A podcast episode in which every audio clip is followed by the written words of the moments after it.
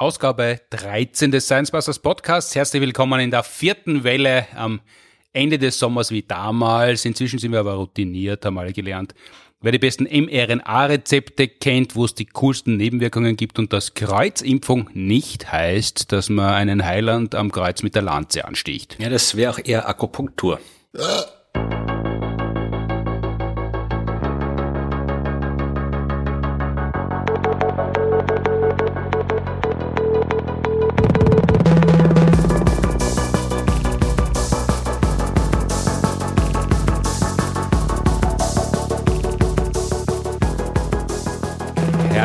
willkommen zur 13. Episode unseres Podcasts. Die 13. bereits produziert, aber wie immer mit Unterstützung der Uni Graz und der TU Wien. Mein Name ist Martin Puntigam. Zum Kehraus des Augusts sitzt mir wieder gegenüber Florian Freistetter, Astronom der Herzen. Hallo. Schönen guten Tag eineinhalb Jahre Pandemie äh, und plötzlich spricht auch schon der Astronom über Mikroorganismen, hat aber natürlich einen Grund. Es gibt ein neues Buch, nagelneu eben erschienen, eine Geschichte der Welt in 100 Mikroorganismen von Helmut Jungwirth und, äh, Moment, ich schauen. Äh, äh, Idee, Florian Freistetter, deine Idee? Ja, war im Prinzip meine Idee, oder also sagen wir, es war eine Idee geboren aus dem Neid des Biologen, wenn man so sagen will. Also äh, das Buch hat überhaupt nichts mit der Pandemie zu tun, kommt auch gar nicht drin vor, also die Corona-Pandemie, kommt auch Corona so gut wie gar nicht vor. Aber das Buch ist auch schon lange vorher entstanden. Also das basiert im Wesentlichen, also die Entstehungsgeschichte des Buchs basiert auf meinem vorherigen Buch, eine Geschichte des Universums in 100 Sternen. Das, Und das hast du jetzt formal im Griff gehabt, diese Geschichten mit 100 Sachen und das nächste waren die Mikroorganismen? So, ja, das auch. Das hat natürlich auch eine Rolle gespielt, dass ich schon gesehen habe, dass es ein gutes Format ist. Aber dieses Buch mit den 100 Sternen kam im September September, zwei, nee, im August 2019 ist es erschienen und äh, der Helmut hat das halt damals gesehen und gemeint, das ist ein cooles Buch, womit er auch vollkommen recht hat. Äh, und er gemeint, sowas hätte er auch gern. Habe ich gesagt, ja, dann schreib halt eins, das geht mit 100 Bakterien sicherlich ganz genauso wie mit 100 Sternen, weil er ist ja Spezialist für Bakterien, Hefe und Mikroorganismen. Und dann war Sommer und ich war äh, lange Radfahren und so und habe dabei äh, drüber nachgedacht und habe immer wieder, auch beim Bücherlesen, Podcast hören und so weiter, halt, bin ich immer wieder auf coole Geschichten gestoßen, die mit Mikroorganismen zu tun haben. Ich habe gedacht, das wäre eigentlich wirklich eine gute Idee, so ein Buch zu schreiben. Das, da gibt es wirklich wahnsinnig viel zu erzählen und wahnsinnig spannende Geschichten, die genauso umfassend sind wie die Geschichten über die Sterne und das Universum. Und dann habe ich gedacht, eigentlich sollte man so ein Buch wirklich schreiben. Und dann, ja. Aber der Helmut schon fertig? Nein, aber dann haben wir halt irgendwie, ich habe halt überlegt, ich habe dann wirklich hingesetzt, habe mal so fünf Probekapitel geschrieben, einfach nur mal zu schauen, ob das wirklich funktioniert, wenn man es aufschreibt, was da rauskommt und dann, ja, wie ich das nächste Mal mit dem Verlag gesprochen habe, was er für neue Bücher machen könnte, habe ich das vorgeschlagen und die haben auch gemeint, das könnte eine gute Idee sein. Und dann habe ich den Helmut mal gefragt, ob er mitmachen will. Man muss ja kein Biologe sein, wenn ich was über Biologie schreiben will. Also das, wenn es nach dem ginge, dann dürfte auch den Medien niemand über Politik berichten oder über Sport, weil die wenigsten davon haben, was waren eher, waren früher mal Spitzensportler oder in der Spitzenpolitik tätig. Also das, was ich in den letzten zehn Jahren gemacht habe, ist ja im Wesentlichen Wissen verständlich zu vermitteln und für nur ganz wenig von dem Wissen bin ich Experte, weil man ist ja kaum für irgendwas Experte heutzutage in der Wissenschaft. Da hat ja jeder sein ganz eigenes, eingegrenztes Gebiet und für alles außerhalb ist man eigentlich kein Experte. Aber die Grundlagen der Naturwissenschaft, die versteht man natürlich trotzdem. Und ich hätte es allein erzählen können, aber ich wollte es nicht allein erzählen, weil der Helmer natürlich auch viel zu sagen hat. Und natürlich ist es immer gut, wenn man jemanden hat, der dann auch drauf schaut, dass wirklich alles äh, richtig ist, was man da hinschreibt, fachlich. Und den Job hat der Helmut dann natürlich bravourös übernommen, also fast schon zu bravourös. Also es hat wirklich oft, war, war wirklich so, so, so lang hat, glaube ich, noch nie jemand irgendwas korrigiert, äh, was ich geschrieben habe, wie der Helmut dieses Buch korrigiert also, hat. Ich gedacht, jetzt muss, jetzt muss aber endlich gut sein und dann ist noch was zurückgekommen. Ja, so ungefähr. Aber das ist eh gut. Dafür, das, das war ja das, was er, also was sein Job war, ja. Also ich habe das geschrieben und er hat dafür geschaut, dass das, was ich geschrieben habe, auch wirklich alles äh, dem, dem Stand des Wissens entspricht. Und das war so, wie er sich die Arbeit gemacht hat, nicht weniger Arbeit, als ich beim Schreiben gehabt habe. Also das war so die Entstehungsgeschichte. Und natürlich, es kommt natürlich auch Astronomie drin vor, weil äh, Astronomie, ich sage ja immer, die Astronomie ist die Wissenschaft des Universums und gehört alles dazu, also auch die Mikroorganismen, aber in dem Fall ist es nicht nur ein Witz, sondern es stimmt auch, weil, ja, wenn man so, so wirklich so aktuelle Fragen. Gibt es Leben auf anderen Planeten? Wie ist das Leben auf der Erde entstanden? Ja, all solche Fragen oder wie funktioniert es, wenn wir Menschen irgendwo anders hinfahren wollen, ja, hinfliegen wollen im Weltall? Also das sind alles Dinge, wo man tatsächlich sich intensiv auch mit Mikroorganismen beschäftigen muss. Also auch da zwischen Astronomie und Biologie gibt es Überschneidungen. Aber wie gesagt, das Buch ist weder ein rein astronomisches noch ein rein biologisches. Es hat auch, wie gesagt, nichts mit Corona, mit Krankheiten zu tun, nur am Rande, weil... Ja, nichts dagegen einzuwenden. Ja, also ich glaube, ich kann das Thema nicht mehr hören. Also das ich will wirklich nichts mehr. Also erst zwar gibt schon, haben in den letzten Monaten haufenweise Menschen Bücher über Corona geschrieben und die meisten davon schrecklich. Bis Eben. Und ja, aber ich, ich, ja, also da habe ich keine Lust drauf gehabt. Ja, also die Hauptmotivation, der Hauptzweck des Buches, dass man zeigt, dass Bakterien, Viren und der ganze andere Kram eben nicht nur Krankheitserreger sind, nicht nur böse sind. Ich meine, böse oder gut sind sowieso nicht, ja. Aber dass sie eben nicht nur Krankheitserreger sind, die uns irgendwie Schwierigkeiten bereiten, sondern dass sie wirklich eben, ja, unsere Welt grundlegend beeinflusst haben in allen Bereichen. Also wirklich nicht nur Biologie, Medizin, sondern wirklich Politik, Kultur, Kunst, Architektur, überall haben die Mikroorganismen ihre Finger drin, die sie nicht haben. Aber äh, diese Vielfalt, die wollten wir eben darstellen. Und das ist dann das Buch geworden, das jetzt erschienen ist. Und es ist ein gutes Buch geworden. Mit dir als Astronom, der jetzt auch biologisch publiziert, da machen wir gleich mal einen Skill-Check. Der Jakob hat uns eine Frage geschickt als Video über Instagram.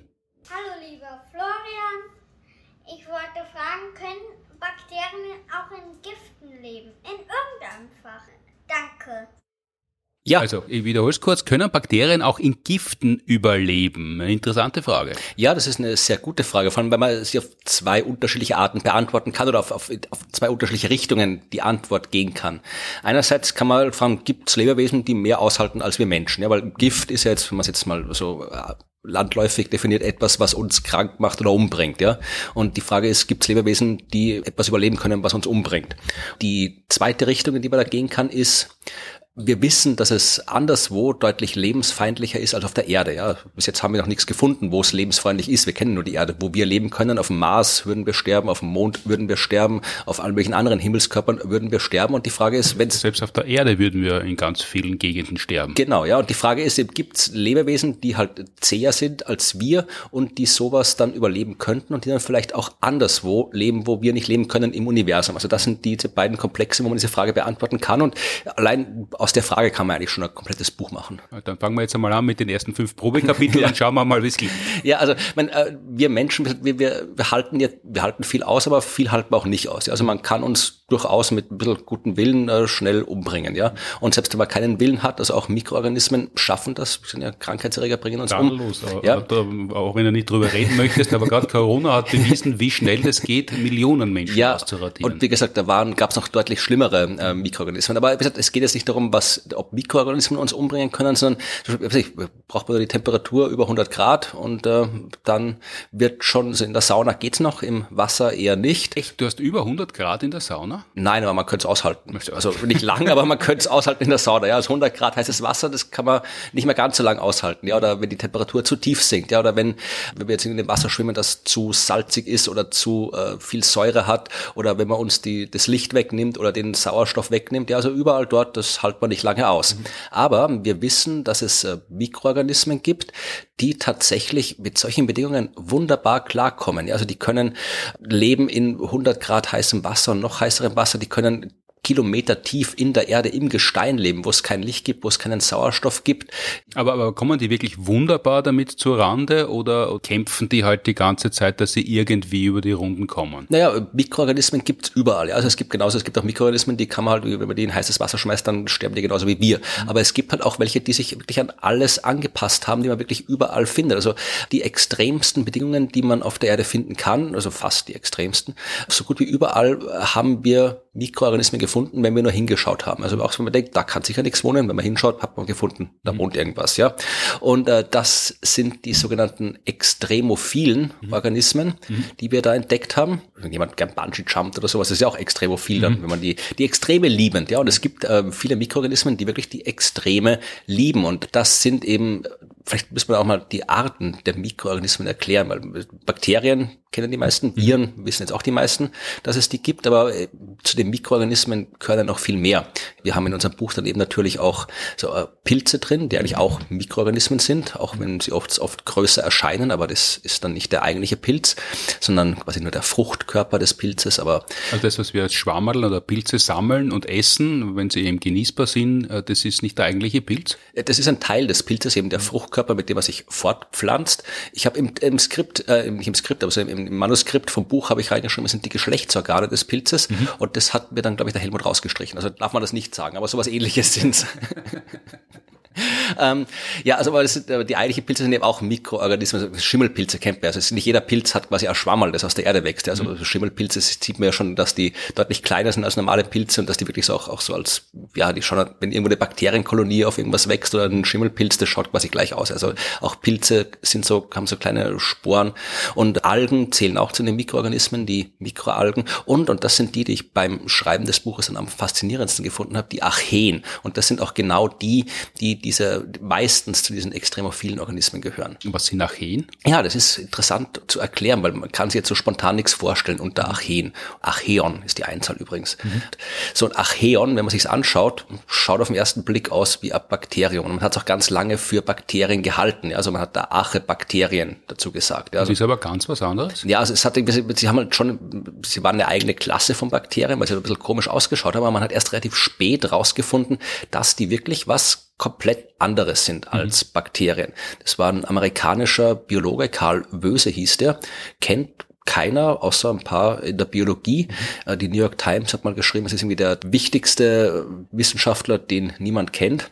Und äh, nicht so unrecht. Also der hat damals so in den 60er Jahren angefangen zu forschen. Der wollte eben, was ist so den Stammbaum des Lebens mhm. rausfinden. Ja, also wirklich schon, was stammt von wem ab, welche Lebewesen sind quasi die, die ersten auf der Erde, wie haben sich die weiterentwickelt. Also das war damals noch recht unklar. Oder davor hat man es auch hauptsächlich ja, durch, durch äußere Beobachtung. Man hat dann die, die Viecherpflanzen angeschaut, mhm. vielleicht auch noch aufgeschnitten und geschaut, wie ähnlich die sind. Aber die Gentechnik, die Gene, die gab's Gene gab schon, ja, aber mhm. die Technik, die zu untersuchen, kam damals erst auf und der Wöse hat sich eben die Lebewesen, die Bakterien und die damals noch Arche-Bakterien eben wirklich auf DNA, auf genetischem Niveau angeschaut, weil er gedacht hat, da findet er am ersten noch die Verwandtschaften. Ja, weil wenn man irgendwas hat, zum Beispiel, was weiß ich, ja, irgendwie grundlegende Mechanismen, ja, dass man irgendwie DNA kopieren kann, ja, mhm. das ohne das funktioniert das Leben nicht. Das heißt, wenn man sich äh, solche Mechanismen anschaut, die wirklich fundamental sind für das, was wir als Leben verstehen, dann könnte man da am ersten die Verwandtschaften feststellen. Weil wenn das etwas ist, was alle Lebewesen haben müssen,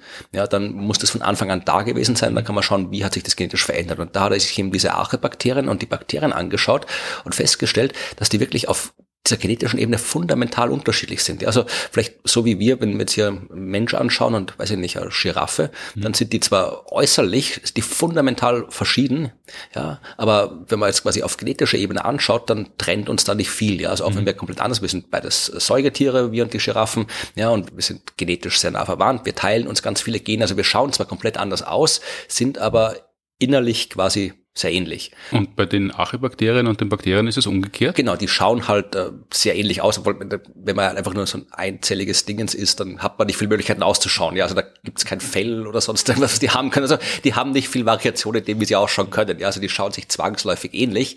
Aber äh, genetisch sind die eben komplett unterschiedlich. Ja, und das hat eben Böse festgestellt. Und seit damals, also es hat natürlich wie immer in der Wissenschaft, wenn es um was Fundamentales ging, lange gedauert, bis sie das durchgesetzt hat. Aber man hat jetzt eben auch die großen Gruppen des Lebens äh, neu eingeteilt. Ja, also man trennt jetzt quasi einerseits Bakterien und Eukaryoten.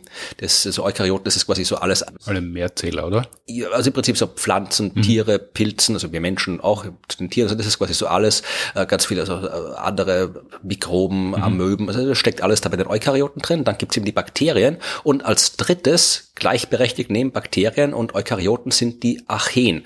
Und die Archeen sind näher mit uns verwandt als wir mit den Bakterien. Also wir und äh, Archeen stehen uns genetisch verwandtschaftlich näher, als wir beide, Menschen und Archeen, den Bakterien stehen. Und Archeen, ist das eine große Gruppe? So wie immer bei den Mikroorganismen, man kennt viel mehr nicht, als man kennt. Also die die man identifiziert hat, die sind wirklich ja fast ein verschwindend geringer Anteil an dem, von dem wir ausgehen, dass da ist. Wir haben auch, auch ganz viele Arten. Ja, aber wo können die sonst noch sein?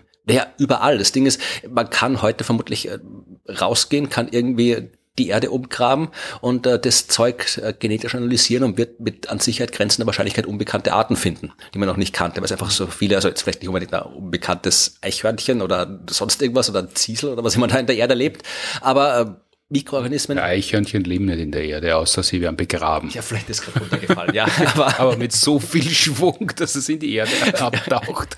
aber, Oder der Maulwurf hat gerade den Hügel geöffnet, geht auf die Seite, dann kann das Eichhörnchen unter die Erde. Vielleicht, ja. Aber das ist auch was, was ich bei der Lektüre der wissenschaftlichen äh, Fachartikel immer wieder gesehen habe, äh, dass dort äh, Mikroorganismen entdeckt wurden, unter Anführungszeichen, äh, die man eigentlich nie gesehen hat. Also man stellt sich das vor, so ich entdecke eine Bakterie, ich entdecke ein Virus, dass ich also durchs Mikroskop schaue und dann sehe ich, aha, da ist einer, den hat noch keiner gesehen und der ist jetzt neu. Und das war früher auch so. Ja, also vor gentechnischen Methoden hat man so auch neue Mikroorganismen entdeckt. Aber heutzutage, vereinfacht gesagt, nimmt man sich eine Bodenprobe aus der Tiefsee oder sowas, jagt die durch irgendein gentechnisches Instrumentarium durch, so dass man quasi einfach alles an DNA, was da drin ist, analysieren kann, vergleicht es mit großen Datenbanken, wo man sieht, okay, dieser DNA-Abschnitt, der passt zu dem Mikroorganismus und der passt zu dem und dann äh, kann man so quasi Listen, Stammbäume erstellen, wo man sieht, okay, die Viecher müssen da drin sein, die sind drin und dann findet man oft Abschnitte, die nirgendwo dazu passen und dann sagt man, okay, das muss offensichtlich etwas sein, was wir bis jetzt noch nicht gekannt haben. Ja? Also das sieht man dann gar nicht, sondern sagt nur anhand der Gensequenz, das ist was Neues. Genau, und dann, das ist dann tatsächlich, auch da gibt es ein Kapitel in unserem Buch drüber, wie das dann wirklich abläuft. Es ist dann wirklich schwierig oft, kann teilweise Jahrzehnte dauern. Das war bei einem so einem Archeum der Fall, bis man eben tatsächlich es schafft, im Labor dann äh, diese Organismen tatsächlich auch heranzuzüchten. Ja, weil die natürlich, wenn man die jetzt irgendwie aus, aus Kilometer tief vom Meeresboden raufholt, wo ganz andere Bedingungen herrschen, dann ist es schwer, das im Labor nachzustellen. Es kann oft extrem schwer sein, die wirklich in einer Form vorliegen zu haben, dass ich die jetzt wirklich äh, unter das Mikroskop legen und anschauen kann. Also es gibt tatsächlich wahnsinnig viel zu entdecken. Auch ein anderes schönes Kapitel aus dem Buch, da Schülerinnen und Schüler, Studentinnen und Studenten können das machen. Die haben da wirklich so Projekte, wo die rumlaufen und dann Phagen entdecken. Ja, also äh, wo man quasi äh, sucht nach Mikroorganismen, die Viren attackieren können können. Und die kann man wirklich, äh, die kann man eigentlich fast überall finden, weil die sich so, die so schnell mutieren, dass äh, da eigentlich immer was finden kann. Also da gibt es wirklich so Studentenprojekte, wo die, wo man quasi, wenn man die Aufgabe abgibt, hat man einen neuen Mikroorganismus entdeckt. Also das ist, es ist ziemlich cool. Und deswegen, wie gesagt, wo, wo, wo findet man Fragen? Weil ich habe gedacht, hauptsächlich in den Ozeanen sind die unterwegs. Die sind überall. Also in dem Fall, in dem Kapitel, in dem Buch, da stammt sie, glaube ich, aus einer weggeworfenen Melanzani, glaube ich. Mhm die auf der Uni irgendwer einen Mistkübel geschmissen hat. Also äh, und die wird analysiert und dann kommt man wieder aufgrund der Gensequenz drauf, da ist was genau. drauf. Dann kann man das so finden, ja. Mhm. Also wie gesagt, man kann da wahnsinnig viel finden. Die sind wirklich überall und wir waren eigentlich bei den Extremophilen, ja, also mhm. die Archeen, die man wirklich überall finden kann. Ja, also die leben nicht nur in den extremen Bereichen, aber sie leben eben auch und vor allem in diesen extremen Bereichen um jetzt auf die Frage mit dem Gift zurückzukommen, ja. Also es gibt zum Beispiel ein, so ein Archeum, das auch ein eigenes Kapitel im Buch bekommen hat. Das hat den schönen Namen Pyrobaculum calidifontis. Ja, wenn man das übersetzt, ähm, heißt das Feuerstäbchen aus der heißen Quelle. Da kann man sich schon ein bisschen was vorstellen, wie es ausschaut und wo es lebt. Ja, klingt auch, könnte auf der Speisekarte von irgendeinem Asia-Restaurant stehen. Aber äh, tatsächlich stammt aus einer heißen Quelle, ja. Auf den Philippinen ist es gefunden worden. Und heiße Quelle, ja, also das, das hat durchaus, hat man noch rausgefunden, kann mehr als 90 Grad heißes Wasser aushalten. Dabei ist es noch nicht mal ein Rekordhalter, also hat auch schon welche entdeckt, die weit mehr als 100 Grad heißes Wasser aushalten können. Was an diesem äh, Ding, an diesem Archeon interessant ist, ist, dass es äh, Wasserstoffperoxid unschädlich machen kann. Mhm, das ist das, womit man die Haare bleicht. Das heißt, da, da kann man bleichen, wie man will, da wird man nie Strähnchen zusammenkriegen. Das ist so ungefähr. Also mein Wasserstoffperoxid ist natürlich nicht nur zum Haare bleichen, das kommt halt überall vor, sowohl wir verwenden es in der Industrie überall, aber es kommt halt auch natürlich vor und es ist eigentlich für so gut wie alle Lebewesen schädlich. Also mhm. das ist, ist halt ein Stoff, den man nicht unbedingt haben will und deswegen haben auch so gut wie alle Lebewesen Sicherheitsmechanismen entwickelt. Also ein Enzym namens Katalase ist es. Also dieses Enzym, wenn das irgendwie Wasserstoffperoxid sieht, das besteht aus Wasserstoff und Sauerstoff, dann kommt das Enzym und macht aus diesem Wasserstoffperoxid Wasserstoff und Sauerstoff. Das ist dann nicht mehr gefährlich. Also das haben alle Lebewesen und eben auch dieses Archeon hat dieses, diese Katalase. Und das Besondere ist aber, dass natürlich äh, die ganzen Vorgänge im Körper oder im, im Lebewesen, wo auch immer, müssen halt natürlich unter den Bedingungen funktionieren, wo das Ding lebt. Ja? Also es nutzt uns nichts, wenn unser Körper super bei minus 10 Grad funktioniert und bei plus 10 Grad zusammenbricht, weil die ganze Biochemie nicht mehr funktioniert, wenn wir halt in einer Welt leben, in der es meistens deutlich mehr als plus 10 Grad hat. Ja? Das heißt, äh, dieses Archeon, das eben unter diesen extremen Bedingungen bei über 90 Grad und so weiter leben kann, mhm. hat natürlich eine Biochemie, die auch mit diesen Bedingungen klarkommt. Und das ist dann äußerst interessant, nicht nur rein wissenschaftlich, sondern in dem Fall auch für die Industrie. Also auch die Industrie, die Wirtschaft interessiert sich wahnsinnig für Mikroorganismen und auch mhm. ganz besonders für diese Archeen, weil man, wenn man rausfindet, wie das Enzym zum Beispiel, diese Katalase bei diesem Archeon funktioniert, dann kann ich das vielleicht auch künstlich herstellen. Und das ist dann wichtig, äh, wenn ich irgendwo chemische Prozesse ablaufen habe, wo ich eben Wasserstoffperoxid bei hohen Temperaturen aufspalten muss. Oder wenn ich irgendwas bleichen will, zum Beispiel im Buch erzählen wir die Geschichte von der T-Shirt-Herstellung, ja, Kleidungsherstellung. Das ist ein extrem ressourcenintensiver Vorgang, der auch äh, weil es sehr viel Energie braucht, weil da immer viel erhitzt werden muss, da muss wieder abgekühlt werden, dann müssen oft schädliche Chemikalien beigesetzt werden. Und äh, wenn man jetzt in der Lage ist, da Chemikalien, Enzyme zu verwenden, die wir uns quasi von den Archeen oder von anderen Mikroorganismen abgeschaut haben, dann kann das Ganze meistens deutlich energieeffizienter und umweltfreundlicher ablaufen. Und da gibt es diese weiße Biotechnologie, nennt sich das Ganze. Also es gibt grüne, rote und weiße Biotechnologie. Ja, und schwarze wahrscheinlich auch, oder? Möglich, aber die, weil ich also die rote, da geht es um Medizin, bei der grünen geht es um Pflanzen und weiße ist halt alles so, so Chemie, Industrie und so weiter. Also darüber hätte man vermutlich ein eigenes Buch mit 100 Geschichten schreiben können, weil die halt wirklich überall, Chemie taucht ja überall auf in unseren wirtschaftlichen. Das heißt, die nächsten 20 Jahre kann man sich von dir äh, alle zwei Jahre ein Buch mit die 100 irgendwas der Menschheit erwarten, die 100 Naturgesetze der Welt. Es gibt kaum was, von dem es keine 100 Stück gibt und äh, insofern lässt sich da immer viel erzählen. Aber wie gesagt, das ist ein so ein Beispiel, wo eben äh, ein Archeum in Gegenden überleben kann, wo wir nicht überleben können und wo wir auch profitieren davon, dass äh, die das können. Und aber wenn wir eben herausfinden, wie diese Katalase funktioniert. Genau. Aber solange wir das nicht herausgefunden haben, hat es das gegeben und äh, wahrscheinlich schon sehr, sehr lang gegeben. Und wann ist es entdeckt worden? Das muss also in den 90ern gewesen sein, glaube ich, wenn ich mich nicht ganz täusche. Aber in dem Fall, wie gesagt, das, das ist jetzt nur ein Beispiel von vielen. Also wir haben ja auch, auch ein anderes Beispiel. Äh, da fällt mir gerade der offizielle Name nicht ein, aber es ist eine der, der Übersetzung, die Übersetzung des, des äh, Mikroorganismus ist rasende Feuerkugel. Das ist auch eins von denen, die es bei extrem hohen Temperaturen aushalten und das zum Beispiel hat im Wesentlichen die moderne Gen Gentechnik wahnsinnig verbessert, weil auch da, wenn ich jetzt hier so Gensequenzen vervielfältigen will mhm. zur Untersuchung, was ich ja muss, weil mit so ein paar, mit so ein Genstück fange ja nichts an, das ist ja mhm. viel zu wenig. Das heißt, ich muss diese immer wirklich äh, kopieren, vervielfältigen, bis ich immer genug habe, dass ich es analysieren kann im Labor. Und auch dazu braucht man eben entsprechende Enzyme und so weiter. Und auch dazu, um das zu machen, muss man die Proben immer wieder aufheizen, abkühlen, aufheizen, abkühlen. Und das halten diese Enzyme oft nicht aus und da muss ich immer wieder neue dazugeben und so weiter. Also es ist auf jeden Fall sehr, sehr aufwendig, aber man hat eben in dieser, dieser rasenden Feuerkugel, das hat man, glaube ich, auch auf einer italienischen Vulkaninsel, auch in über 100 Grad heißem Wasser gefunden, diesen Mikroorganismus, und der hat eben Enzyme gehabt, die das bei deutlich höheren Temperaturen äh, können. Und das hat dazu geführt, äh, dass man jetzt quasi diese gentechnischen Vervielfältigungsmethoden, die in jedem Labor der Welt standardmäßig eingesetzt werden, ja. Jetzt bei den PCR-Tests ja ganz viel gebraucht, oder? Genau, das ist wirklich, also das, es gibt natürlich viele verschiedene Arten, wie man diese PCR-Methoden anwenden kann. Aber diese äh, Tricks, die wir uns da von den Mikroorganismen abgeschaut haben, haben die eben deutlich effizienter gemacht. Also das ist, wir haben schon wahnsinnig viel von denen gelernt. Mhm. Wer, wer lasst dir denn diese blumigen Namen einfallen eigentlich? Oh, das ist wieder, also diese Taxonomie ist, ist, eine, ist eigentlich eine eigene Wissenschaft in der Wissenschaft. Also es gibt wirklich Menschen, die sich mit nichts anderem beschäftigen als mit der Taxonomie, äh, wann irgendwo wie was benannt werden kann und vor allem, dann braucht es auch immer so, so Musterexemplare. Es muss quasi ein Lebewesen geben, das so die Typusart ist, also die, und mhm. ich, es muss bei größeren Tieren, da muss da quasi wirklich, wenn ich jetzt irgendwie einen, einen, weiß ich, einen Vogel benennen oder sowas, da muss irgendwo im Museum auch der Vogel rumliegen, damit man das immer vergleichen kann. Und dann haben die oft dann das ist blöd, wenn es nur noch ein Exemplar weltweit gibt, dann kann man es nicht benennen, weil man es umbringen müsste. Ja, naja, meistens entdeckt man neue Arten nicht, wenn man es von außen anschaut, sondern meistens sind die dann eh schon irgendwo gesammelt und tot. Aber es ist, ich kann in den Shownotes ein Buch verlinken, wo es genau darum geht. Das ist ein sehr, sehr schönes Buch. Mir fällt der Titel gerade nicht ein, aber ich suche es raus. Das ist ein sehr, sehr schönes Buch. Rasende Feuerkugel. Nein, da geht es um die Taxonomie, aber das ist wirklich, das ist äh, eine extrem, es ist ein bisschen trockene Wissenschaft, weil es halt wirklich eine sehr formale Wissenschaft ist, aber sie ist halt auch wahnsinnig wichtig. Und äh, im Prinzip den Namen kann man sich aussuchen, wie man, wenn man es entdeckt hat, kann man sich den Namen aussuchen.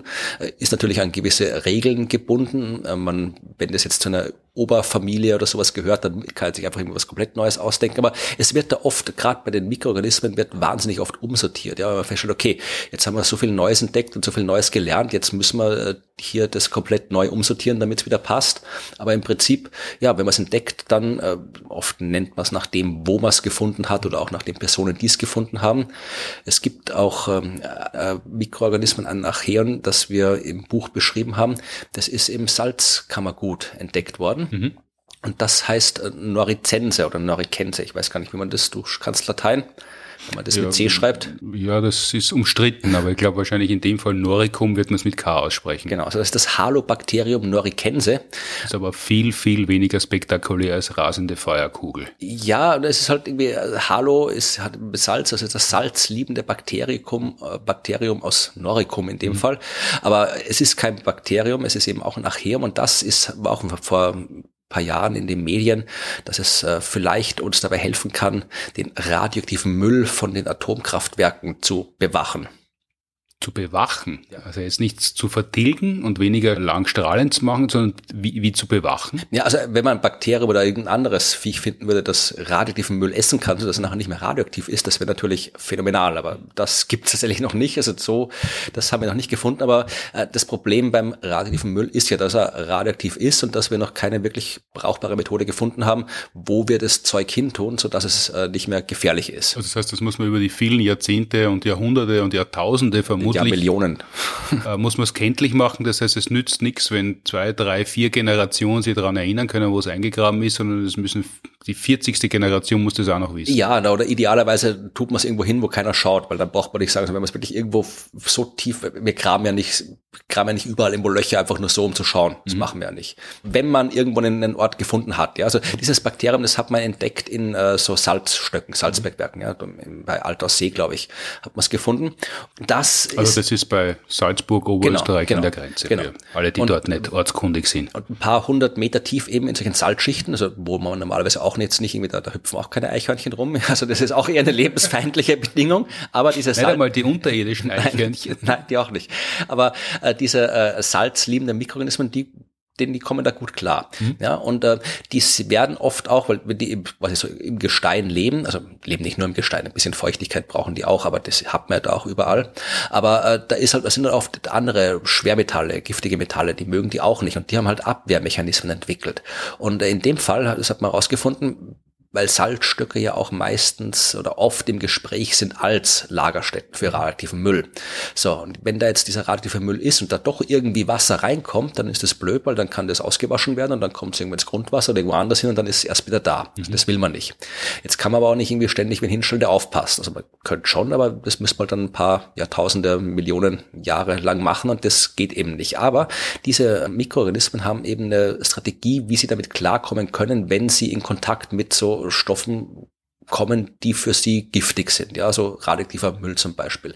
Dann setzen die Phosphat frei und das verbindet sich mit dem radioaktiven Material, so dass es nicht mehr wasserlöslich wird. Ja, mhm. das heißt, es ist dann zwar immer noch da, und es ist immer noch radioaktiv, aber es fließt nicht mehr fort. Das wäre durchaus praktisch. Ja, das ist sogar sehr praktisch. Ja. Und das ist vor ein paar Jahren in den Medien gewesen, aber dann wieder weg, weil es doch nicht so gut funktioniert. Naja, nein, das nicht, aber es ist halt Grundlagenforschung. Und bis jetzt gibt's ja noch, ich glaube, weltweit kein wirkliches Endlager für radioaktiven Müll. Also insofern hat man sich auch wahrscheinlich über die mikrobiologischen Strategien zur radioaktiven Müllbewachung vermutlich noch nicht so viel Gedanken gemacht. Das steht uns noch bevor, diese vielen, vielen Tonnen mittlerweile äh, radioaktiver Müll, die es, die es gibt, die liegen noch alle irgendwo herum? Ja, wo soll das denn hin? Weil die lösen sich ja nicht in Luft auf, oder beziehungsweise gerade radioaktiver Müll löst sich schon in Luft auf, aber äh, er braucht halt sehr lange. Und es ist ja nicht nur der radioaktive Müll, wir haben ja auch sonst jede Menge Müll, der überall rumliegt. Also das ist ja der Müll, den wir auch weiterhin produzieren, mit dem müssen wir irgendwas machen. Bis jetzt machen wir halt nichts außer ihn rumliegen lassen und äh, wieder was draufschmeißen regelmäßig. Mhm.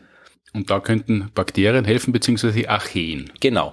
Aber es gibt ja noch andere, wir müssen jetzt einmal die Frage vom Jakob beantworten. Der wollte was wissen über Gift, ja, also Bakterien, die wirklich in Gift leben können. Und das passt tatsächlich auch zu einem Kapitel aus dem Buch, wo es um Arsen geht, das ja bekanntermaßen ein Gift ist, ja. Gerade wenn man Fan von englischer Krimiliteratur ist, dann wird Arsen eigentlich, das hat man ja früher, ich habe es auch nicht gewusst, in diesen Miss Marple Romanen und so weiter, wo, wo da überall Arsen auftaucht. Das war ja früher wirklich so, so ein Haushaltsladen kaufen können. Das war, und darum ist es halt ständig irgendwo verwendet worden, auch als Gift, weil es halt irgendwie, ich glaube, auch zu, weiß ich was, Unkraut oder Unsch, uh, Ungeziefermittel und so weiter weiter ist man ins Geschäft gegangen, hat sich Arsen gekauft. Man hat es ja ganz lang nicht so gut nachweisen können und als wie soll man sagen, als Mordwaffe hat es schneller mal ausgedient gehabt ab dem Zeitpunkt, wo es leicht nachzuweisen war in den Leichnamen. Genau. Und äh, auch Arsen kommt eben auch in einer der Geschichten des Buches vor. Da geht es um ein äh, Mikroorganismus mit der Bezeichnung GFAJ1. Mhm. Und das ist eine Geschichte, die habe ich damals auch, 2010 ist die populär geworden, auch damals noch in meiner Arbeit als Wissenschaftskommunikator der Astronomie verfolgt, weil das hat mit einer NASA-Entdeckung und NASA-Forschung zu tun gehabt. Äh, die NASA interessiert sich ja auch für äh, Mikroorganismen, weil die NASA sich für die Suche nach ausländischem Leben interessiert. Das heißt, mhm. man will wissen, wie funktioniert Leben an sich und unter welchen extremen Bedingungen funktioniert Leben und vor allem, wie funktioniert Leben noch. Ja, mhm. Wir kennen Leben hier auf der Erde und auf fundamentalen Level ist das Leben immer gleich. Also wir haben alle eine DNA, ja, die aus eben der bekannten äh, Buchstaben, diesen genetischen Buchstaben besteht. Äh, die DNA und die grundlegenden Bausteine des Lebens sind immer die gleichen. Ja, also es ist immer Kohlenstoff, Wasserstoff, Sauerstoff, Stickstoff, Phosphor und Schwefel. Das sind die Elemente, die wirklich jedes Lebewesen hat. Ich meine, wir haben noch mehr, wir brauchen noch mehr im Körper, ja. Aber diese sechs sind wirklich, nach allem, was man weiß, fundamental fürs Leben. Die Frage ist, ist es im ganzen Universum so oder ist es nur hier bei uns so? Ja? Gibt es auch noch andere Arten, wie vielleicht eine DNA aufgebaut sein kann, außer aus diesen sechs Elementen? Und wenn man das weiß, dass die zum Beispiel auch aus anderen Elementen bestehen kann, dann dann schaut man bei Weltraummissionen auch nach anderen Elementen? Das nicht, aber man weiß dann zum Beispiel, okay, wenn jetzt hier äh, die Bedingungen anderswo anders sind, dann mhm und ich weiß, dass Leben auch anders sein kann. Und dann kann ich auch irgendwie anders was suchen nach Leben. Weil momentan, wenn ich weiß, Leben muss so funktionieren wie hier auf der Erde, dann brauche ich nur dort suchen, wo die Bedingungen so sind wie auf der Erde. Wenn ich weiß, dass Leben auch unter anderen Bedingungen anders funktionieren kann, dann suche ich vielleicht auch anderswo, ja, auf, auf Himmelskörpern, die uns jetzt noch gar nicht lebensfreundlich erscheinen würden, weil sie für uns nicht lebensfreundlich sind. Mhm. Also es ist nicht unlogisch, dass sich äh, astronomische Forschung auch mit mikrobiologischen Themen beschäftigt. Und das war so ein Fall, da hat man den Mono Lake in Kalifornien untersucht. Mhm. Und das ist ein See, der einen sehr hohen Gehalt an, an Salz und Metallen, Schwermetallen enthält und eben auch einen sehr hohen Arsengehalt hat. Das wenn man dort schwimmen geht und ein paar Schluck nimmt, dann hat man es hinter sich? Äh, so arg ist es nicht, aber weiß jetzt ehrlich gesagt gar nicht, ob es da wirklich, ob man da schwimmen drin soll oder nicht, aber es ist jetzt nicht so, äh, so arg, dass da jetzt wirklich, wenn man da was trinkt, dass man dann sofort tot ist. Aber es ist halt mehr Arsen drin als anderswo. Und äh, dann haben eben Forscherinnen und Forscher Mikroorganismen untersucht, bei denen gesagt, okay, wenn es dort die Bedingungen lebensfeindlicher sind, dann findet man da mit Sicherheit ein paar Extremophile und die sind vielleicht interessant. Die Ankündigung der NASA zu dieser ganzen Geschichte, die war natürlich, wie es oft bei der NASA ist, ein bisschen spektakulär bis irreführend. Ja, also man hat gesagt, man wird eine astrobiologische Entdeckung diskutieren, die Auswirkungen auf die Suche nach außerirdischem Leben hat. Und alle haben sofort natürlich spekuliert, ja, die NASA wird uns sagen, dass sie Aliens entdeckt haben und so weiter. Haben sie natürlich nicht. Aber sie haben dann eben genau diese Geschichte erzählt, die ich gerade erzählt habe, von den Mikroorganismen im Monolake und gesagt, sie haben da was entdeckt, was die Definition des Lebens neu schreiben oder erweitern muss. Und das war eben ein Bakterium, das in seiner DNA Arsen enthält. Ja, also nicht Phosphor, sondern Arsen. Stattdessen, also nicht genau. zusätzlich, sondern stattdessen. Stattdessen. Und das war im Arsen, äh, wer sich erinnert, war nicht in der Liste, die ich vorhin aufgezählt mhm. habe, sondern wäre dann zusätzlich dazugekommen. Das wäre das ein Hinweis gewesen, dass es eben Leben gibt, das eben auch mit anderen chemischen Elementen klarkommt und nicht nur die braucht, die wir bis jetzt immer gedacht haben, dass es braucht. Mhm. Aber wäre ein Hinweis gewesen, ist ein Hinweis, dass es nicht so war. Ganz genau. Also es ist natürlich eine, wäre eine absolut spektakuläre Entdeckung gewesen.